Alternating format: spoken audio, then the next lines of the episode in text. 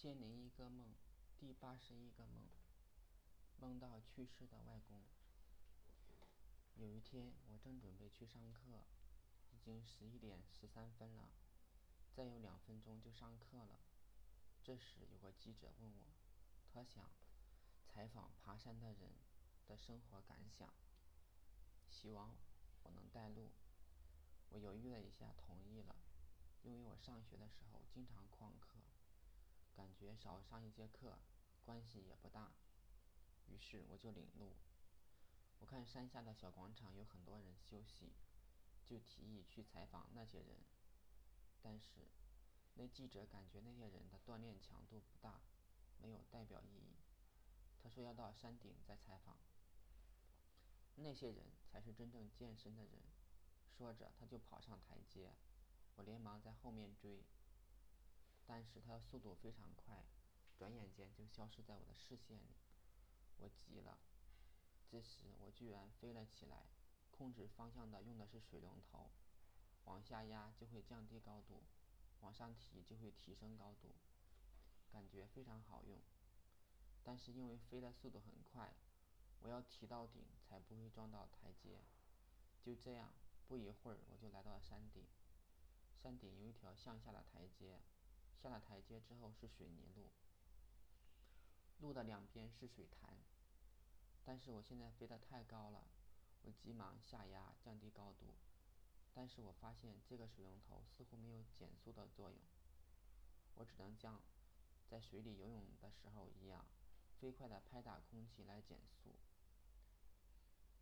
等我落到对面，来到山顶广场的北部，可以看到出口。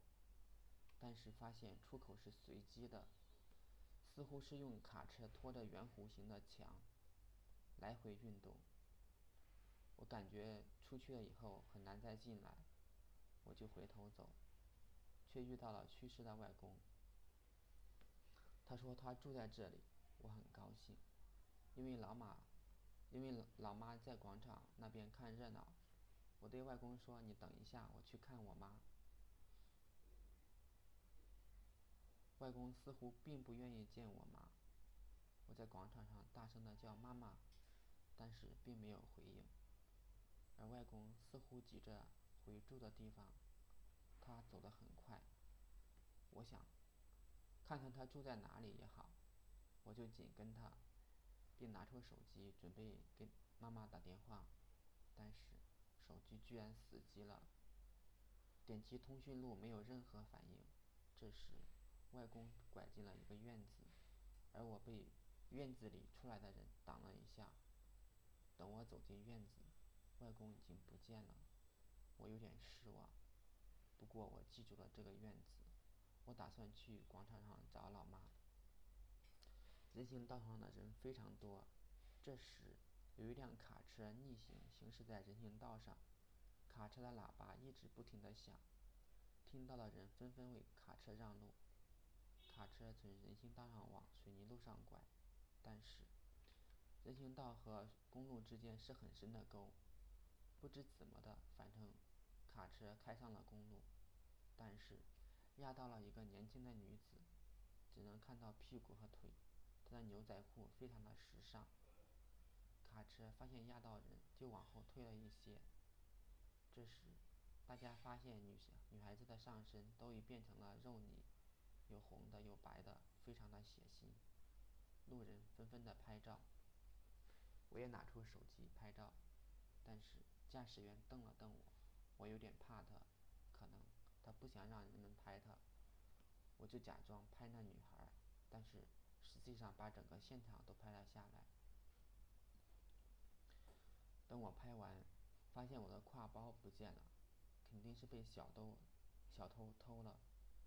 我连忙在四周寻找，终于在小卖店的门口看见一个中年人，手里似乎拿了一个包，我就叫他，然而他并没有听见。外公在我大概上高中的时候去世了，也许是凌晨四五点的时候吧。但是小舅妈中午吃饭的时候才发现，我妈对小舅妈和小舅舅特别不满，他们的房子都是外公。借高利贷买建的。但是他们并没有真心的赡养外公。记得有次外公有次去我家，我妈连忙准备做饭，但是外公却要借钱。老妈不给，外公就气冲冲的走了。从此以后，外公再也没有来到我家。外公死后，妈妈常痛心没有见他最后一面。在这个梦里，我极力的试图让他们见面。我想，他们应该有很多话要说，但是却没有达成。丢东西、车祸，似乎也从侧面否认了这种可能。但是。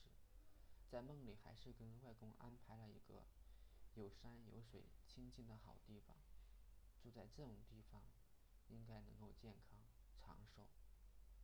写到这里，我不禁潸然泪下，不能自己。